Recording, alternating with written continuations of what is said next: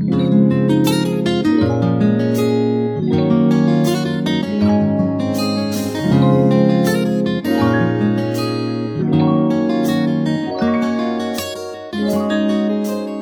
大家好，欢迎来到来都来了，我是主播丸子。Hello，大家好，我是 Nicole。现在是距离浦西封掉还有几个小时，几个小时啊？你脑子里都算不清。我不知道还有几个小时，我数学不好，八个小时。我就 even don't try，、嗯我就放弃了。我知道我不行，啊，对，对，现在还有八个小时，然后现在是呃七点钟不到一点，然后呢，四月一号的凌晨三点，浦西就要被封掉了，一直要封到四月五号的凌晨三点。就是浦西还没有封现在，但是尼寇快封了。对，然后今天是我一定要把丸子抓上来。我说我不管录什么，其实我没有什么特别了不起的主题，然后我但是我就想找人说说话，拜托你跟我说说话吧。然后之前在开麦之前，我们还正儿八经的弄了一个腾讯会议室，把工作室的小伙伴叫上来跟我集体聊天。对所以大家啊，听到这期节目也去给他评论，就是让尼寇就是感受到是有人在陪他讲话的。真的太难过了，因为我已经在家里，我是十号多一点点的时候就，就是大家听到上海隐约有疫情的那一天，就是我已经被关起来了，然后一直关到现在，差不多有二十天了。然后，嗯，可是呢，在这样的环境之下，浦西其实还没被封呢。就是它的对这个真正被封，要是从今天凌晨，就明天凌晨才开始，所以我一想到后面还有这个漫漫长路，我真的是觉得非常非常的难受。就我其实今天我录录播客的这套话筒设备是尼寇之前给我闪送过来的。嗯这个事情长到什么呢？也大概就是在二十天之前，我也是就被封了，而且我是次密接，所以是那种家门开都要先给居委会老师打报告的。然后当时呢，我知道我是次密接的时候，我跟尼寇都很担心我被拉走，嗯去集中隔离，就呃录东西不方便。然后他说不行，我现在赶紧把东西闪送给你。然后我就有了他叫闪送小哥给我送到家门的这个这套东西。然后当时呢，录完了两期节目之后，我觉得我心里是觉得说，那我大概今天是可以出门。或者说上周末，或者说这周末就可以出门去尼寇家线下录音，肯定用不到这套东西。嗯我已经把它收好了，我把它给你原原本本的用你给我装过来的袋子装好，放在了那个袋子里面。我心想，这这破袋子我要给你送回去。然后结果今天我又把它从袋子里拿了出来。我觉得可能之后线上录音至少还要录两期，而且我最近不是在家也没什么事儿嘛，然后在听一些大大小小的播客，我就发现很多上海的播客以前它可能都是线下录的，就是面对面录的，然后有一些可能还是集体很多人一起录的，然后到现在全部变成了线上。就是当这种播客它习惯线下，然后突然变到线上，一个最明显的差别就是双方的那个音质其实会有很大的差异。因为你像一路，对，如果是一路它都是线上这个录制的话，其实大家也听习惯了这样的。而且它肯定会中间有会有一些微调，一路都会有微调，所以大家也比较习惯这种方式。但是对于所有线下的主播来说，这线上的功夫简直就是一个 nightmare，这就是一个噩梦，你知道吗？你们知道这个线上的后期有多么多么的难搞吗？而且我在那个泰坦尼克号是我们第一期最近的线上节目嘛，嗯，就还蛮多听友就呃评论里面问我说丸子是不是生病了什么的，就声音好像感冒还是啥不大一样了。然后我说没有，我只是换了个话筒。对，是的，只是换了一个设备，就是所以大家如果听到就是我这边的这套设备，就是我们呃日常会录音的设备，然后丸子那个是一套副设备，然后如果再有第三个嘉宾，要么就是他是手机，然后要么就是他有自己的设备，就是这样子。就我们来聊一下最近大家都干啥了呀？就是都闷了二十天了。我其实刚刚被封起来的时候，我心态上还挺挺开心的。就是嗯因为你刚刚被封起来的时候，你都会觉得哦，好像我不用上班了，就是或者我在家可以稍微休息一下了，然后可以躺平一下，可以节奏放慢一点了。然后直到第五天的时候，你就会发现上海这个疫情怎么越来越严重，然后你当时你就会觉得，哎呀。这个事儿好像不大对劲啊，然后你就会发现公司也希望大家也就真的都不要去了，然后所有的这些新闻也慢慢溢出来了，然后直到有一天，大家所有人就开始抢菜了，所以基本上嗯。我相信在上海的朋友们在。至少过去的三到四天里面，甚至是一个星期里面，都一直在一个战线上奋斗，就叫做抢菜。对。对，对我我不想自己抢菜，我外地的朋友也在帮我抢菜，我老家的爸妈也在帮我抢菜。然后我们家大概有二十个人嘛，就是所有那个家人群里面的，然后大家都在帮上海的几个孩子在抢菜，就是这种状况。真的，对，而且就是我妈还想过，就是在老家，比如说帮我买点什么东西，就给我寄过来嘛。但是就会发嗯现，其实到后面你来上海的那个顺丰，它也不收了，就是你根本就寄不出哦来。然后大概在三天前，其实我就开始囤货了嘛。我想着我那个酒柜嗯里的酒不是很多，然后当时来过我你们节目三天前才开始囤货啊，囤酒。囤酒三天前才哦开始囤酒，然后当时我们不是问那个张哥，就是以前来上过我们节目当嘉宾讲 whisky 的那一期的嘉宾，我说你再给我推荐几瓶酒呗，我来买一点儿。然后的确是买了，就没有一瓶现在寄到上海了，全都在路上。对，你买的还是晚了，大概提前一周是就往今天数再往前倒一周买的东西可以倒。是的，是的，就是买酒还是买晚了，所以现在也没有办法，然后就把一些库存全部都看看能在三四天之内把它喝掉一点，喝掉一点是一点了。然后的话，从昨天前天开始就一直在跑，呃，超市啊，或者是在家门口的这个菜场，一直在一线奋战着在买菜。哎，我发现你很钝感呢，就是我我我住在家里面，大概我室友已经从就是十天前就开始往家里面搬东西了。嗯，但是我其实一直有一个焦虑，就是如果我买太早了，这些菜最后都烂了，你知道吗？就是我总是想哦要坚持到最后一天。然后来买的这个东西，它可以保存的时间最长。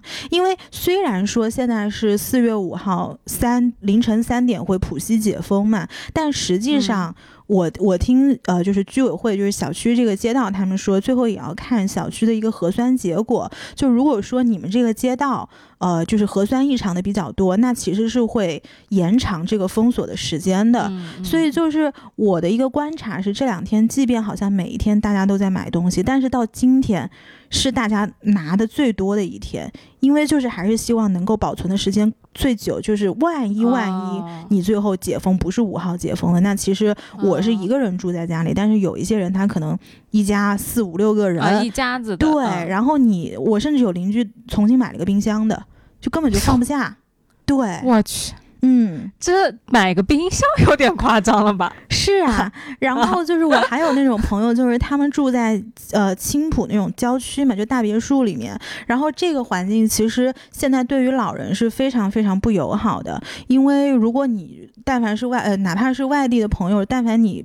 就是看一下新闻，你都知道现在上海的医疗资源非常非常的紧缺嘛。然后有一些老人他可能会有一些基础病什么的，然后他们的用药、他们的医疗，就是最好最好家里面都是会把老人接到身边一起住。所以就是我也有嗯那种朋友，家里面十二口人。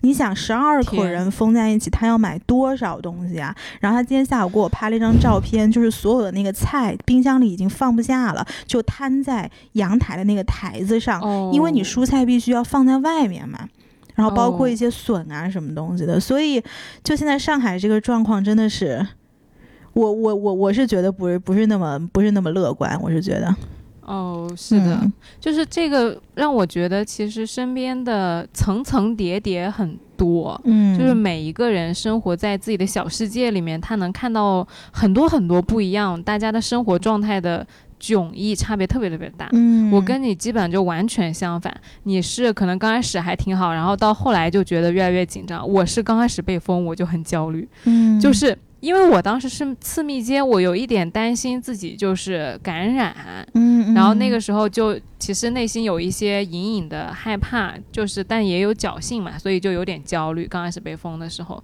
就稳不下来，然后越到后面就越来越稳，就是现在已经一条线拉的跟那个。就是就一条线这样平着走了，对，就你对，就反正我就关家里，对，我就反正我也不出门，我就待在家里面就就待着吧，反正那就吃米啊，因为我们之前有很多杂粮，就什么红米啊、黑米啊。嗯啊，糙米啊、小米啊这种东西平时都不会吃的，放在那里放了大半年都不动。然后这一次隔离，我跟我室友两个人都很少叫外卖，每天都在消耗家里面的库存。就你翻翻东翻西，你发现家里面有好多好多吃的。而且还有好多过期的，是不是？我这次收拾一下，我才发现，没错，因为我现在冰箱已经那个空间已经紧缺到我不能有任何哪怕是快要过期的东西都要被我扔掉，因为它得给别的东西腾位置。啊，对我，我们家原来属于不开火的，就是一瓶什么呃香油或者是那个蚝油，用一年都用不完。我当我就是大概三月份的时候，我就扔掉了一批调味料，嗯，一年都没有用完。然后我后来又买了一瓶那个料酒，在大概三天前空了，啊，瓶子用完了。是哎哎，真是这样的。就是我最近在做饭嘛，我盐也用完了，油也用完了，就是对，那个油放在那儿也是从来都没有人动，而且它不是一瓶大的油，它是一瓶就是那种小小的橄榄油。然后你到真正开始做饭了，你就发现这油哪儿够啊，一点儿都不够。然后后面我又买了。一个大的油回来。对我，我就昨天还在跟我室友确认，我说咱们家那个什么柴米油盐啊啥的够吧？然后他说够的够的，就我们俩就属于那真的跟那个一项一项确认那样子。嗯，就其嗯实我觉得我们一个很大差异的原因是你家还有一个人，对，就是你会觉得遇到什么事儿，就是其实起码两个人是有一个照应，你知道吗？然后昨嗯。天晚上不是出了一个新闻嘛，就是说有一个哮喘的病人好像最后没有来来得及救，反正这个新闻嗯。大家微博上都能看到，我就不再去复述了。然后我白天就跟我妈聊到这事儿，我就想到前段时间我有一次是急性肠炎，然后那次急嗯。性肠炎丸子知道的，就是因为我吃了，其实是吃了零食，然后那个零食可能是。我也不知道是到底是什么问题，然后就肚子疼的不行。然后我一开始觉得那肠炎我就喝一点那个什么，吃点药，然后喝点藿香正气水，也就这么大事儿了。结果到后来我发现我的体温跟血压都特别特别低，应该是有一点食物中毒的倾向了。然后后来我的朋友他就他就来就带我去医院嘛，然后我就跟我妈说，我说。你说现在这个医疗资源如此紧张的情况，如果我真的三更半夜，比如说我不舒服了，或者或者怎么样的话，你又不能出去，然后现在好像是居委会一个居委会有一辆这种急救的车，就是 in case，比如说你这个街道有一些老人啊，或者是有一些呃常规病的这些人，他就现在就真的是需要去医院急诊了，但是也只有一辆。我说那你说如果他不给我用怎么办？然后你知道我妈跟我说什么吗？她就说你就向你的听友求救。我说怎么求救？他说你就打开你的播客，你就你就那个用用录音，你就说我现我是来都来了的尼寇，我现在要死了，我因为什么东西特别不好，谁来救救我？他说。他说来都来了，你那些听友应该会管你吧？他说到时候他们可能就会帮你去找人去救你什么的。把你顶上微博热搜。对，就是所以我的我虽然觉得这是一个玩笑话，但是的确也反映了现在上海很多人就的确是处在这种非常焦虑的紧紧张的这种情绪之下。因为我觉得浦西跟浦东还不太一样，浦东当时封的时候，它来的特别突然，就是嗯当时政府说封城。然后就给了大家四个小时的时间去买菜，然后整个浦东就全部就关起来了。然后所以大家其实，在那一下是没有反应过来的。那四个小时，大家就只知道要把物资买齐，然后也就仅此而已了。但是你想，浦西的人。就是在这么多新闻消息出来了这么多天，我们还没被封呢。但是与此同时，你又看到很多这种碎片化的东西在网上一直在飘。所以今天我其实，在好几个微信群里，包括我自己的这个业主群里面，都能看到大家其实对于呃四月一号凌晨三点要封城这个事情，在最后的几个小时，真的还是蛮焦虑的。就是它有点像大考，嗯，就浦浦西的朋友们属于那种还没反应过来，直接被拉到考场上去发卷子了。然后你剩下一坨人吧，就跟你说四天之后考试。你当时第一反应挺好，我还有时间准备。但是接下来的四天你就过得无比的煎熬，你又想出去玩，你又不想复习，然后你觉得你又必须坐下来看书，就是这种感觉。对，而且你还能在网上看到那个浦东的人说：“我靠，这卷子太他妈难了。”对，当时就是那天出消息的时候，他们不编段子嘛？他说留给那个现在还有四个小时封浦东，留给浦东的人民的时间不多了，但是留给浦西人民的菜不多了。对呀，是的，是的。哎呀，说到这个抢菜，就是我一开始跟丸子还在聊呢，就是说我其实这两天抢菜真的还挺有感触的。然后就是因为一开始，其实我很多的物资是在 City Super 买的。City Super 的话，其实就是，哎，说白了就是一个还比较贵的一个进口超市。但是我去，我说这个不是为了炫富或者是什么，只是因为，呃，我的疫苗只打了一针，因为我对于所有的新冠疫苗，我是打了北生的，但是当时我对于新冠疫苗是一个非常强烈的过敏的一个状态。所以就是我为了自我保护，我是尽量很少去那种，就是。对我打了全身那个荨麻疹，所以当时医生就建议我后面不要再打了，因为这个其实还比较危险嘛。然后所以就是也出于自保，我觉得反正现在也没有什么别的花销，那我就去这种就是相对来说价格高一点的这个超市去买菜。那人少一点，人少，几率小一点。对，然后他那个 City Super 门口其实他会有那种像迪士尼排队的这种栅栏，然后每一个人排队真的就是让你保持社交距离。然后他会在门口排好队，保持社交距离之后，他是几个几个这样放进去，就是为了里面的人相对来说也稍微宽松一点，不要造成这种挤兑的这种这种环境。然后当时，但是那个地方呢，就属于本身东西比较少，所以我觉得如果是这样囤物资的话，一个来说就是花销的确特别高，然后第二个来讲的话，就是我也买不到什么东西，而且你得去的非常非常早。所以，就是从昨天开始，我就去了我家后面的一个那个菜场，然后当时我去完之后，我又觉得特别的感叹，就说，其实这是一个世界，但是在那个菜场里面，你就能看到。呃，就是附近的居民可能因为现在物价涨了那个一块钱两块钱，然后可能在这种非常危险的环境下跟人家吵架，然后就说你现在这个物资怎么能涨价啊什么什么的。所以就是在这两天，我也看到了一方面可能经济环境相对好一点的人，然后他能够非常轻松的这样环境里面去找他的东西。可是另外一个方面，就是在这种物价如此高的现在的上海，老百姓真的还是挺辛苦的。所以就是在开麦之前，其实我跟丸子是在聊这个事情，聊了。很久，我我有一个特别大的感受，就是我这几天囤菜，我跟我外婆共情了。嗯，就作为一个就是九零年代，就九零后吧，其实很少经历物质匮乏的这种情况的。对，所以我其实就是，但我外婆嘛，她肯很喜欢囤东西。不管是就是吃的油啊米啊啥的，或者说那种旧的东西，她也不会扔。就这个事情其实是很经很常见的一个家庭冲突，就是老人家就是啊什么东西都收着，然后我跟我妈都很想让他把东西都清掉。之前我是一直不能共情我外婆这个事情的，我觉得轻松一点。现在这个社会了，你要个啥，半个小时之内不都给你送到了吗？你点个外卖就来了。哇，这一次我在家里面憋着，你就是咋说呢？啥都没有，真的，因为我平时不囤东西，所以我没有零食的。嗯，然后就只有那种米啊，然后啊红薯那种主食，然后没有什么薯片呀，然后那种零食啥都没有。然后我，而且我这个人平时也不大吃。我邻居当时问我说：“哎，我买薯片你要吗？”我说不要。然后完了之后，他说：“哦。”然后完了之后，他就买了三包回来。买了三包回来之后呢，因为我在憋在家里面，我太无聊了，我就在那看哐叽哐叽，我就开始吃他的薯片。然后当他回过神来发现的时候，我已经把他一包薯片吃完了，他惊呆了。他说：“你不是说你不吃吗？我问了你的。”然后完了之后，我说：“啊，我也没有想到我会吃。”然后就我就在家里面走过来走过去，我突然就想，我应该囤点东西的。对，现在物资这么匮乏的时间，你光吃不囤，这是不道德的。对，对我说我应该囤点东西的。我的那个平时你喜欢吃的东西，其实应该放一点在家里面的。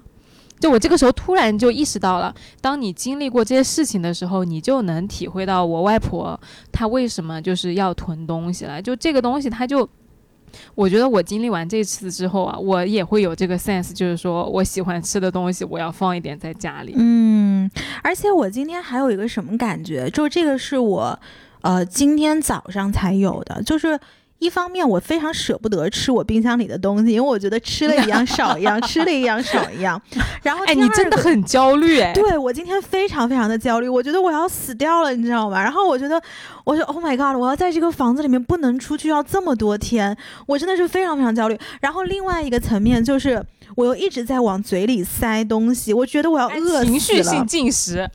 我不知道这个心理学上是有什么说法，就是我就总觉得饿，但是其实你脑子里面想一想，其实我刚我觉得我吃进去挺多东西了，但是我还是觉得我不仅要把冰箱塞饱，我要把我的肚子也塞满，然后就跟骆驼似的，就是它它完全囤住了，然后你就可以撑个两天。就就是情绪性进食呀！我在家里面吃零食也是这样的，我平时不咋吃这种零食的，嗯，就是但是就现在我但凡看到什么薯片呀、什么上好佳呀放在我面前，我一定要消灭它，就不停的往嘴巴里送。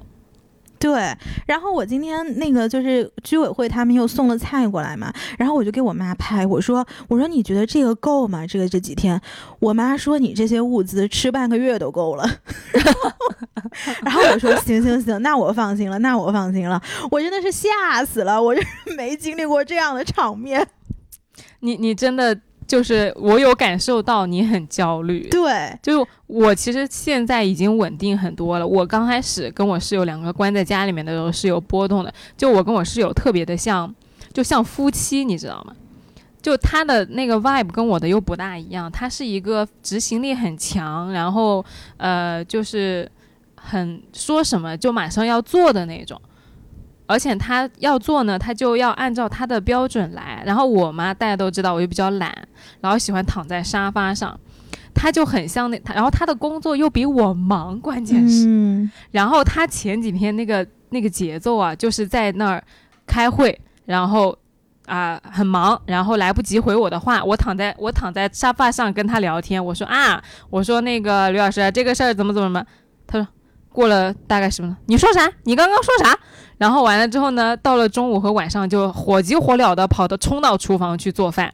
然后关键，因为我是那种我对食物的要求不是说我每一顿一定要就是做那种中式的，我可以比如说烧烤两个红薯，或者说蒸两个南瓜，我也可以吃一餐的那种。但他不行，他要他一餐有啊蛋白质，然后有肉，然后有主食，然后有蔬菜，他要是那种搭配均衡的，所以他一定要下。嗯，对，所以他一定要下厨。然后呢，本来他理想的状态就是，比如说我做一天饭，他做一天饭，然后都能满足他的营养需求。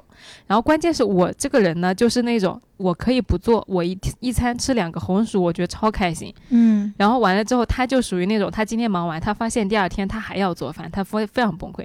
他说你在家里面又闲又不做饭，他说我每天在家里面又忙又要做饭，他说我太崩溃了。嗯，就前几天我们家那个 vibe 就就就两个人非常的，然后他说你快点去给我洗碗，你能不能洗碗？然后这个地你能不能拖一下？就是就是很那种就是属于很像老公老婆，但是你也不好说你在这个局在这个两个人的关系里面到底充当的是老公还是老婆？因为听上去有点像老公，又有点像老婆，总之就是比较懒的那个人。对，就是我就当时我就在想啊，就是。这样相处下来，能不吵架，然后还能每天真的是从一睁眼到晚上睡觉前都要不停的交互的两个人，如果能处下来，其实都能领证了。我觉得我跟我室友要不是因为性别卡太死，都要结婚了。要不你就考虑一下把性别稍微移动一下。哎，说到这个，我真是觉得我又要讲我的那个帅邻居了。我帅邻居真是个不错的人，你小心他听你节目，他不会听的，他他不是那种会听 podcast 的人。然后呢，就是我们一开始封城的那一天，其实我已经居家办公了。然后我的帅邻居他因为是就是工作相对来说比较自由，所以他那天是去了 office 的。结果我们不是所有的人就收到了居委会的。电话就说，如果你现在在家的话，我们现在门楼楼底下门已经要关起来了。但如果你是在外面的话，你就马上现在回来。然后我邻居当时，我们俩肯定都接到电话嘛。然后我邻居就给我打电话，然后他就说，他说，他说你在家吗？然后我说我在家呀。然后后来他说，你家里东西是不是不够？我说是不够。他说那我带一点回来。他说你要什么吗？然后我我我我当时看了一下，我说，我说其实要什么也可以要，但是我也不知道你能买什么。我说你买什么就帮我再带一份吧。然后他后来就提了三大三大袋东西，然后帮我拿上来。然后我说那我下楼去接你吧。然后后来他说哦好的。结果后来那个就是现在封城其实是 B two，就是地下车库是下不去的。后来他跟他说哎算了算了，你上去吧，我提上来。然后我当时就想，哎呦这么棒的一个邻居，这为什么就？也是性取向卡太死呢，就是我俩都都亏在这个上面，就卡在性别上了。对，真的是没有办法。而且啊，我我在前几天焦虑的时候，我有一个自我欺骗的方法，就是我每天早上都点开咖啡外卖。嗯，就是在还没有那么紧张，还能点咖啡的时候，我我就是试图使用这个小 trick 来骗我自己，就是。我的日常生活还在照旧，然后我的生活秩序还很稳定。你看，我还能喝上咖啡，嗯。然后呢？但是随着那个疫情逐渐紧张，他那个外卖不就很难送嘛？就是呃，一个是运力也比较紧张，然后第二个商家也关门了，然后你也不好意思，就是在这么紧张的情况下，你还要点咖啡，人家都在呃抢菜啊啥的，就不好意思增加负担嘛。然后后来我就。逐渐的认清了一个事实，就是我现在就是被困在家里面，然后我就是行动不便，我就是没办法买到我想要买的东西，就是慢慢的，就是承认自己的生活其实就是大家现在都处在一个很不方便的状态里面。对，然后啊，行吧，放弃了，就反而不焦虑了。对，就是你看我们在这边聊半天了，其实聊的都是是民生的事情，但是与此同时，它又不是一个。这么大的事儿，就我还可以给大家分享一个事情，这个丸子也知道的。就为什么这次我会这么焦虑，还有一个原因是，我妈妈有一个特别好的朋友，然后是个香港人，然后在香港疫情最严重的时候，他们全家人都 COVID，就是都是阳性。然后呢，他这个朋友没什么事儿，但是他朋友的妈妈因为基础病发作，最后幺二零没有来，就死在了家里。所以，对，所以就是在这个期间，我听了很多很多这样的故事，而且都是在身边发生的。就是你听到这种东西的时候，就是你就会觉得，哦，原来这个事情离我这么近，所以我才会就是我们一直都在说嘛，其实我们这些在抱怨一些买不到东西啊，什么没有咖啡喝啊，我们这帮是非常非常幸运的人。对对，就是属于那种，我觉得。没有被暴露在危险，甚至是被保护起来了的，因为不让你出门，其实你的感染的几率就很小嘛。然后每天你只要点外卖，就会有人给你送上门来，你你的吃吃喝都可以被外卖小哥和平台来安排。然后有居委会的阿姨啊，每天就是上门给我做核酸啊，不是居委会阿姨，是每天需要的时候，对大白就会上门给我做核酸，所以我就。待在家里边，然后居委会的那个老师啊，他给我打电话，因为次密的套餐是七加七，就前七天你是绝对不能，对，你绝对不能出门，然后后七天是非必要不出门，就是你可以出，但是原则上不能出。然后他给我打电话，他说：“哎呀，现在这个情况这么紧张，你还是不能出门的啊，你要待在家里。”我说：“黄老师，你放心，我说你现在让我出门，我都不会出门。我说我。”就是不会给你们添乱的。然后他就笑了，他说那个 啊，还是你们年轻人还是蛮好沟通的啥的，就是其实自己心里是知道自己是被照顾的那一边的。是没有错，而且就是现在真的基层非常非常的辛苦，因为我们也有邻居，我们业主群每天非常非常的活跃，然后也有邻居真的是奋奋战在一线的那种医护人员，然后你看他每天在群里面给大家讲的那些东西，你根本就你根本就无法相信这个是发生在身边非常真实的一些。就是真的是血淋淋的一些事情，只是说这个血它可能不是真的，大家理解上那个红色的血，但与此同时，就是又觉得能够安安心心在家里，能够把物资囤足，然后不去给国家添乱，保护好每个人自己的这个生命，真的是我们能做做到最基础的事情了。是，而且是就把自己照顾好，不要添乱。我真的是觉得。你你能做到这一点，不要去增伤，不要给大家增加负担就很好了。然后我之前啊，在比如说刚读大学还没有踏进社会的时候，其实我对居委会的认识是是没有就没有印象的。就我那个时候就觉得居委会是干嘛的呢？是给我开那个家里关系证明的，就证明你妈是你妈，你爸是你爸，你就得找居委会。嗯，然后就非常的片面。然后直到这次疫情，我才发现，其实居委会在这个里面的重作要是作用是非常重要的。就是你的很多通知呀、小区的呃东物资的下发呀，或者说日常秩序的维护啊啥的，其实居委会的老师都超辛苦的。然后他每我们这边的小区很大，然后他每一栋楼就要拉群，然后每一栋楼有一个大群吧，然后次密接的人有一个群，然后次密接对。这套操作现在上海人都非常熟了，谁谁没当过次密接，没当过个次密接呢？对吧？都不说你认识次密接了，就大家都得当一次次密接。就是所有的次密接在一个群，然后你一个次密接，他又给你建一个群，我都无法想象我们居委会老师的手上到底有多少个群。嗯，是是是，真的是不太容易。哎，然后说到这个，就是大家可能在新闻上看到有一些。就是有一些所谓上海的豪宅，然后大家不是开始团购那些非常贵的，呃，就是美食嘛，啥的，对啊，什么米其林的那些美食。然后我们小区干了一个什么事儿，我觉得也非常的朋克。就是那天不是有一个公众号，就这两天都会开始在线上给大家呃转播全球各大电音节的实况嘛。然后呢，那个那个号。底下你一打开，全是上海人在那儿刷，就说：“哎，今天买道菜，今天买道菜，今天还差一个萝卜，还差一个胡萝卜。哦，今天有粤菜了。然后我是长宁区的，我是杨浦区的，我是静安区的，怎么怎么着？然后结果那天我们就是我们小区里面其实是有几个楼是楼下有那个大荧幕的，然后我们小区又很小，然后年轻人又很多，结果我们那天就跟楼管说：我说要不然你们就。在这几天，直到封城之前，就把这几个荧幕全都让它循环播放。二零一啊，二零二二年 Ultra 就在迈阿密最近举办的那个 Ultra，后来就物业他不知道嘛，然后你就跟他解释，他就说这个东西到底是什么意思？他就说这个是我们对于呃抗疫的一个精神上的自我加油喊话。就是我觉得我们小区的年轻人也挺有意思的，然后你就能想到白天就有很多大妈出去抢菜，然后他们可能也路过那个大。荧幕就想哟，这什么东西啊？然后就会有一种中西方的，然后现代的跟这种比较传统的人的一个对冲。就有的时候我观察这个，我觉得还挺有意思的。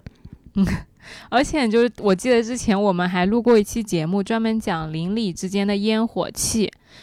那期节目其实就讲说，跟啊现代人，我们跟邻居的关系不是很远嘛。嗯。我那个时候还说我要送一个风筝给我们那个邻居啊啥的。后来有很多听友来留言问我说：“丸子，你那个风筝到底有没有送出去？”我当后来跟大家说啊，我其实去敲门了，敲我们邻居的门，因为我们邻居刚好有个小朋友，但他就拒绝了我。他说那个，呃，小他们家小朋友不爱放风筝。然后那个小孩真的没有放风筝的。我跟你说，我们家楼下是一大块绿地，就是天气好，前阵子三月三月头的时候，楼下有好多人在上面什么打打羽毛球的呀、遛狗的呀、那个露营的呀，然后就是各种运动的，其实是有的。但是那个时候呢，就让我觉得，呃，就是邻居之间的关系还是很远。嗯，然后这一次我们不就。就是在群里面，因为这个事情特别活跃嘛，就居委会啊那个老师啊，他管不过来这么多人。我们这栋楼的那个担当都不是居委会的人，是一个志愿者啊，对，是一个楼是一户人家的一个一个志愿者，然后他就在群里面每天发布消息，就是说这个事儿怎么怎么样。然后我们明天就是有每一就这栋楼里面每一户要轮值，就是不让你出门。然后呢，就填一个表，就是说每一户你什么时候有空你去轮值，然后就有一些邻居就会在里面说啊，我比如说啊幺零幺二啊全天都有空，然后呃家里面有几个人都可以随时听候安排。就我们我也跟我邻居说我。然后我邻居当时还问说：“哎，会不会二十四小时轮值？那我岂不是半夜三点钟也要去值班吗？”我说：“他说那不会安排我们俩三点钟去值班吗？”我还我跟他说：“我说那要真要三点钟去值班，也只能由我们这种人来值班，你也不可能让六十岁的人去值班。对，然后那种小孩也不行，不就是我们这个年纪的人最适合去干这个事情吗？对 对。然后我就发现那个群里面就是其实大家还挺支持，挺温暖的，对不对？对的。是，就是你知道现在也是，因为我们现在还在抢物资的环节嘛，就是你会发现有一些邻居他可能手比较快，然后有一些家里面要么就是年轻人不多，然后可能是老人住在这边的，他的确现在比较难抢到菜嘛。然后呢，那些老人就会在业主群里面求助，就说比如谁家有什么葱姜蒜啊，因为现在葱在上海简直就是非常难抢的一个物资。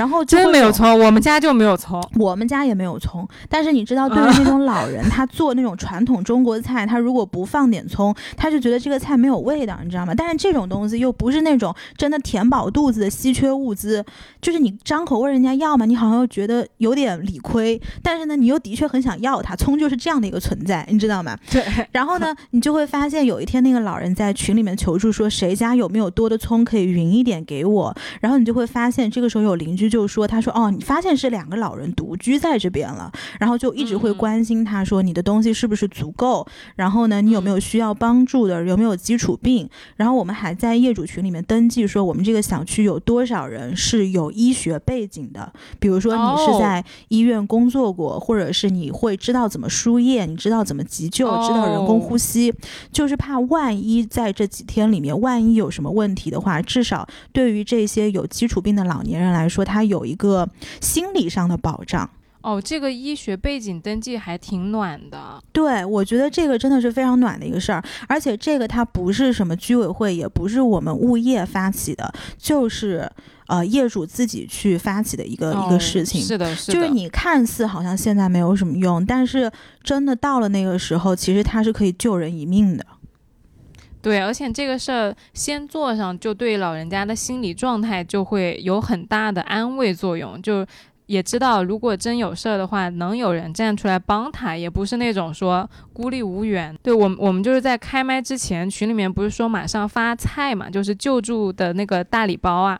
然后也有人就说说我们家的物资够了，我们可以不要。就是群里面如果有独居的老人的话，可以给他两份儿这样子。对，是我就觉得还挺暖的。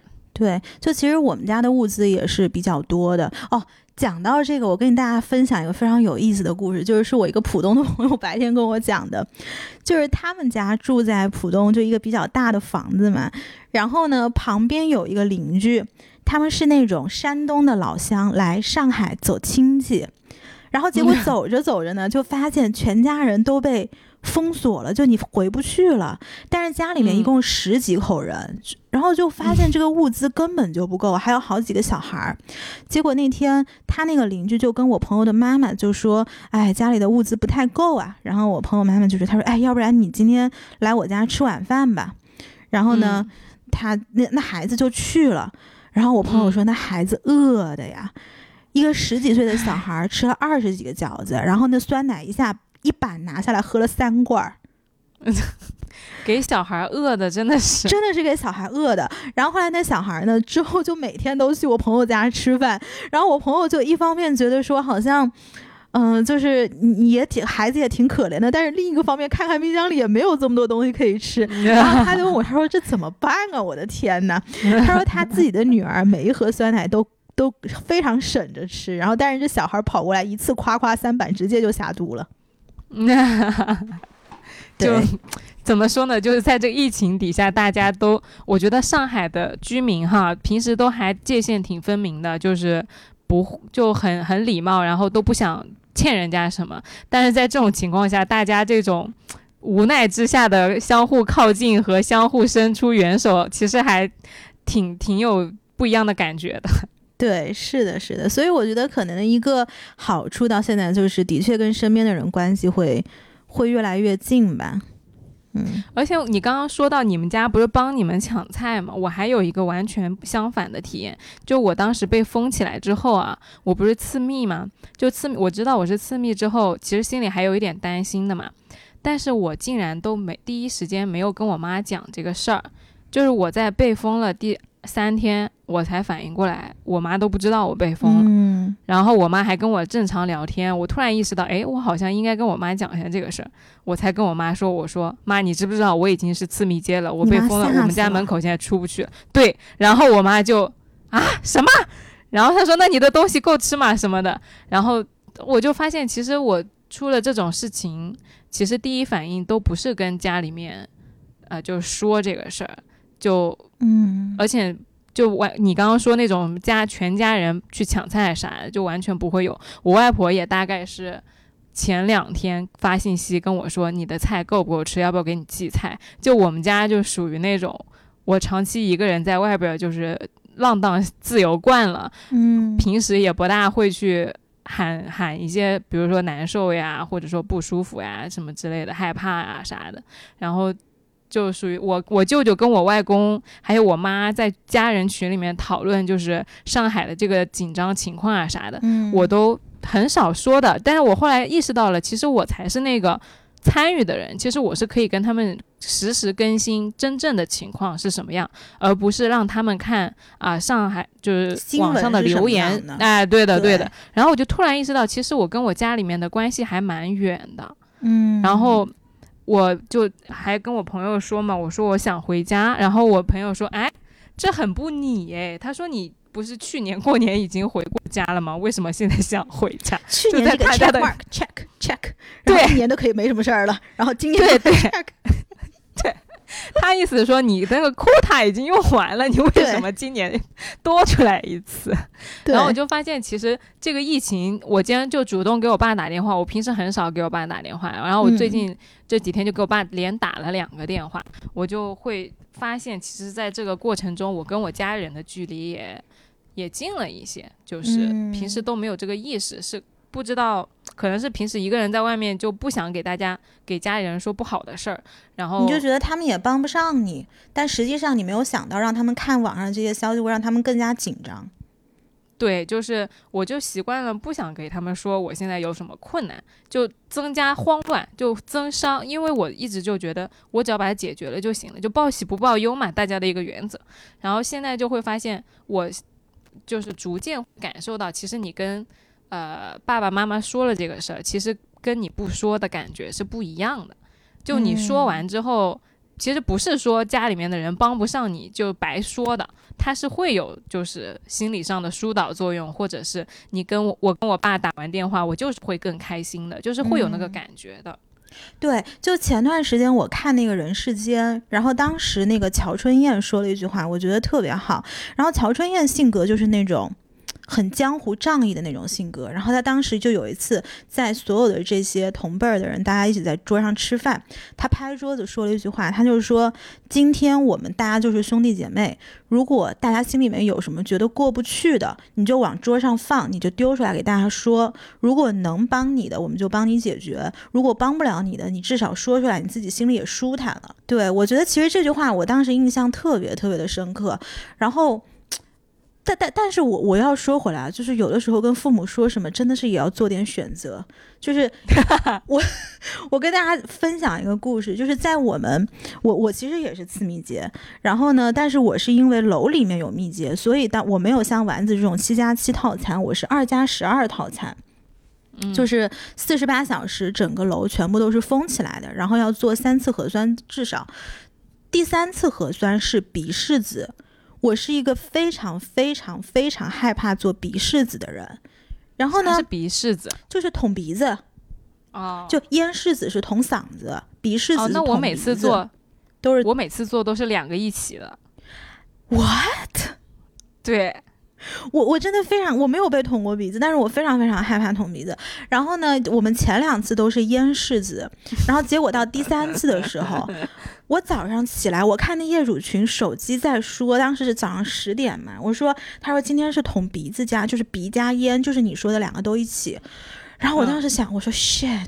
这个我可不能下去，但是你说现在这种情况，你不下去，他是可以把你抓走的，你知道吗？然后我就在家里，我说我靠，这怎么办啊？要捅我鼻子了。然后这个时候我灵机一动，因为我看到当时那个居委会的人，他因为那天其实我们已经解封了，你可以在外面走，只是不能去坐公共交通。然后这时候就有一个邻居问，他说：“呃，我现在人在外面，我可能一下赶不回来，我能不能自己在外面做了？然后我到时候把这个报告直接上传截图。”然后那个居委会说可以，然后我噔，我说那我也在外面，实际上我是在家里。我说因为我知道瑞金是捅那个烟柿子的，而且瑞金它的那个捅的那个。就是那个棉棒特别的细，就他们非常非常的专业，所以我一直觉得瑞金捅就是做核酸是最舒服的。然后我当时就想，我说我我也我也在外面，然后我就打了个车，就赶紧去瑞金了。然后我就跟居委会就说，我说我也在外面，然后晚点我自己上传。然后居委会说好。然后当时我就做了嘛，然后我就跟我妈打电话，我还非常骄傲、非常自豪，我说我说妈妈，你知道我有多聪明吗？然后我现在就自己跑出来做核酸，然后巴拉巴拉巴拉巴拉说了一堆，然后我妈整个就炸了。她说：“你知道现在外面排队做核酸有多危险吗？你就为了躲避你的嗯不捅鼻子，你自己去往那儿站半个小时，然后就开始电话巴拉巴拉巴拉疯狂说。然后我说我现在已经到这儿了，我说我回去也做不上了，就是这个事情已经既定事实了，危险我知道我错了，那怎么办呢？我只能往这再继续往下做了。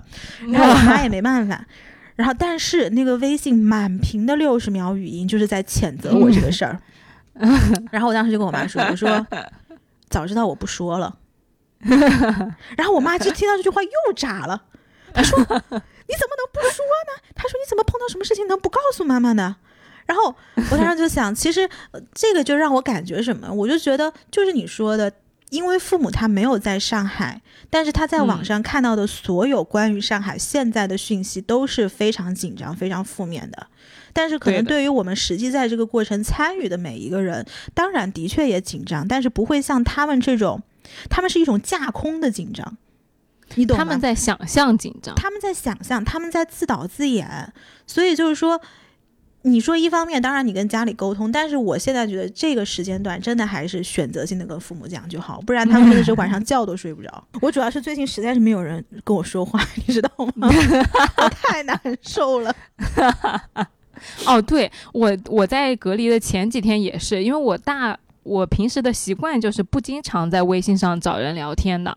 然后呢，那因为平时在工作上你一定要跟人说话嘛，然后隔离的时候不是就不出门了嘛，每天就说话的频率就减少了，甚至就可能一天只会跟室友讲一很少的话。嗯后来我就觉得好闷啊，然后我就尝试着给我朋友打视频，打完之后果然舒服多了。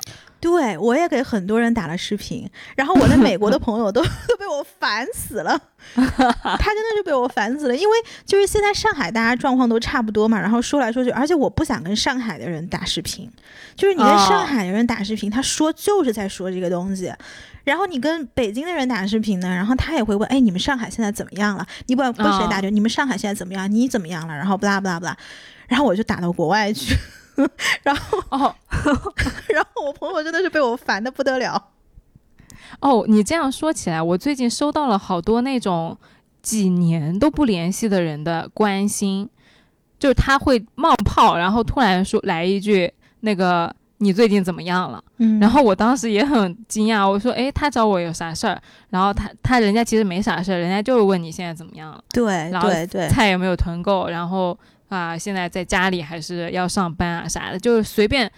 呃，很短的一个对话，但是他就是确认了一下你没有事情。对哦，前两天哦，这几天其实很多来都来了邮箱，收到了很多邮件。真的吗？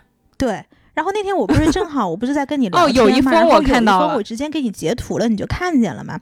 然后那嗯个人、哈喽，这位朋友你好，如果你在听的话，就是他讲的是。他现在在封校，他被封校封在里面。然后，但是在封校的这个过程当中呢，他就听到我们过往很多节目，比如说聊喝酒啊、蹦迪呀，然后户外运动啊、冲浪啊什么的。然后他说，听在疫情当中听到你们这些节目，觉得特别自由。然后我当时就截图，然后丢到工作室，我说，不仅你自由，再这样封下去，我都要回头去听这些节目了。要开始自己巡回听节目了。对。就真的是哦，我已经忘了，就是什什么是冲浪了，什么是户外运动了，我真的是太难受了。什么是 city life sucks？What is city life sucks? I don't even have city life. I have home life.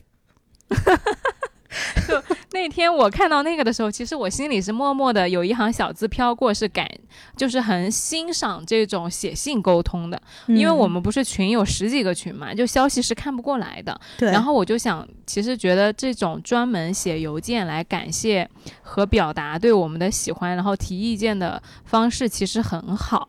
就是我就在想，如果是会。认真到写邮件给一个邮箱的话，那就说明真的是非常真诚和很想沟通。我当时其实这里是很感谢的，就是我用脑电波和意识形态感谢了一波，但是我没有说出来。就你今天讲到这个事儿，我就说出来了。但是你讲到这个事儿，我觉得再这么封下去，我就要开始跟各大。我认识的 podcast 的主播后台，反正他放了邮箱了，我就要去写。我写一个长长的信，我说我没别的，我只是特别想跟人沟通，我只是特别想说话。朋友太难受了，而且我一定要选的上海的 podcast，因为我觉得他现在会回。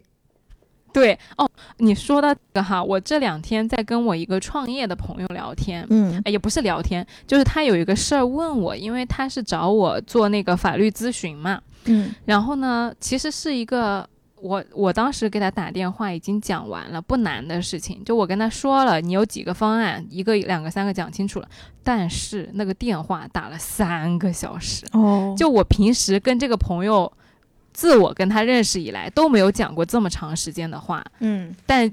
就我，因为他也在上海，我估计真的是疯疯疯了，你知道？就两个人拿着电话就在那一直聊，聊两句正事儿就啪啪啪就跑偏了，就聊了很多很多其他的事情。他就给我讲说，他们公司里边啊招人呐，然后因为疫情现在很难招人。他原话是说，他觉得现在的人才啊都是。国家在跟你抢人才，嗯，就是前阵子不是京东裁员吗？就说京东有一个那个网上发说，恭喜你从京东毕业了。大厂裁的其实都是非核心岗，对，就是技术岗，他是不会裁的。他裁了一些，比如说运营啊，或者是呃，就是可替代性很高的岗位。对宣发呀什么的，然后他就说他们其实现在招人很难。我说不是说现在大家都找不到工作嘛，应该招人很好好找。他说招不到的，因为核心人才人家都留住了。然后还有一些他们之前就作为创业企业培养了一个应届生两年，教他一个核心岗位的那个活儿，然后教的差不多，觉得特别好用的时候，就从上海就回老家了。回老家之后呢，就线上办公了一年，再也没有回过上海。然后天天在家里边的人的那个就浸染下呀，熏陶下，他就呃家里面的人就跟他说不稳定呀，然后在上海风险高呀，你不如考公务员吧啥。然后他去考了公务员，真考上了，因为毕竟能力还可以嘛。但是就是他就觉得哈，现在其实大家都在面对一个非常大的不确定性。他那他这两天跟我聊天的主题口头禅就是活着就行。嗯，就是他就说那个我们企业现在也不想说赚钱啊啥的，我们活着就行。啊，现在有很多很多的就企业呀、团队啊都已经倒下了，所以他觉得现在能活着的企业其实都特别牛逼。然后他觉得说我们要活到下一个可以繁荣的、可以起舞的这个风口。然后他整个人就是别浪。对，然后他整个人生活状态也是这样子的，就是。我问他囤够了没有，他说没什么，就是抢不到菜。然后我说那怎么办啊？他说那就吃面条。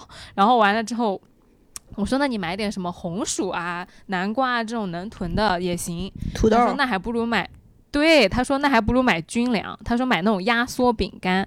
我说压缩饼干不是很难吃嘛，就不好吃。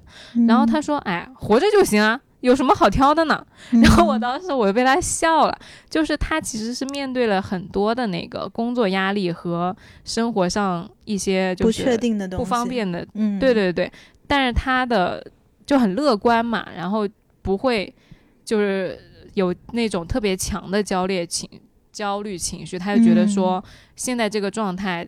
大家都活在一个不确定的呃大环境里，其实就拥抱这种不确定性，活下来就已经是非常好的呃一个状态了。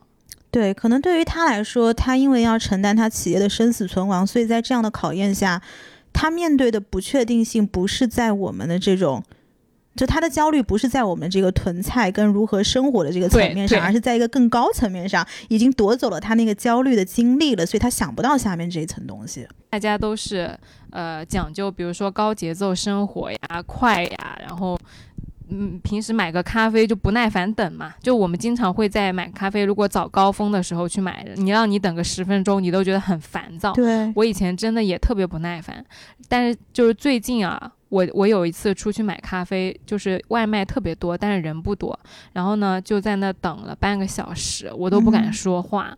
我就看到那些骑手也在那等，然后咖啡师在那非常很忙很忙的做做事情，我就觉得说其实特别心疼他们，就是在这个环境下还要给我们提供服务，还要营业，对，对然就是后我就我觉得现在这个状况会让我心疼好多人，但是对也好像这个人这些人里面并没有自己，所以在这种环境下，我觉得我们俩都是非常幸运的人。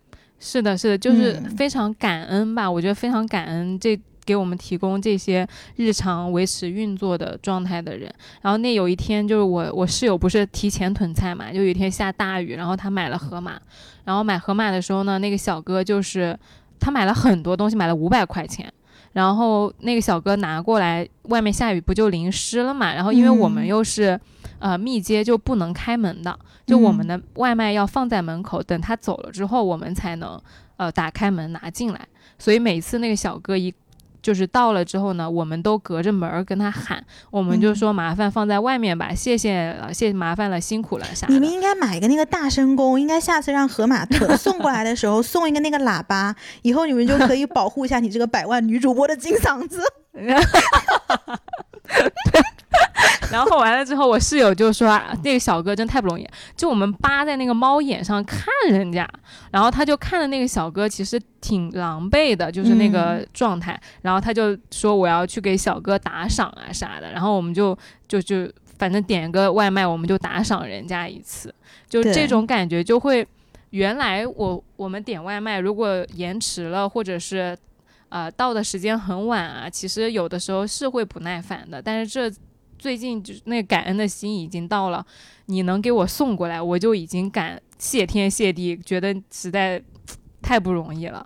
你没什么超时的概念，也没有什么，我又不赶到哪里去，反正我不就待在家里嘛。你什么？嗯你我早上八点钟点，你给我中午十二点钟送，还是两点钟送，其实也没有关系。是，而且就在这个疫情底下，好像我们更加会关心别人了，就是对，包括现在疫情下面，很多人家里面有宠物的，我知道一定是嗯非常非常的担心，因为我们小区里面也有呃好一些狗狗嘛。Marco 现在是在苏州，所以它是非常安全的一个状态，跟大家汇报一下在先。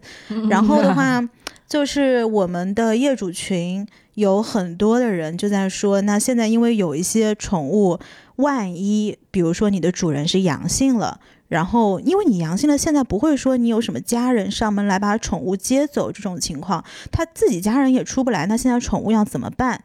然后呢，今天下午我就看到有几家宠物医院，应该是一个连锁的，然后呢，他就把自己的联系方式以及地址什么全都剖出来了，在上海的各个区都有，呃，杨浦区有，长宁、静安，就是几个主要的区域都是有的，所以这个。大家可以去我的微博或者是极客看一下，那个都在上面。所以如果家里面有宠物的，可以留心一下这个讯息。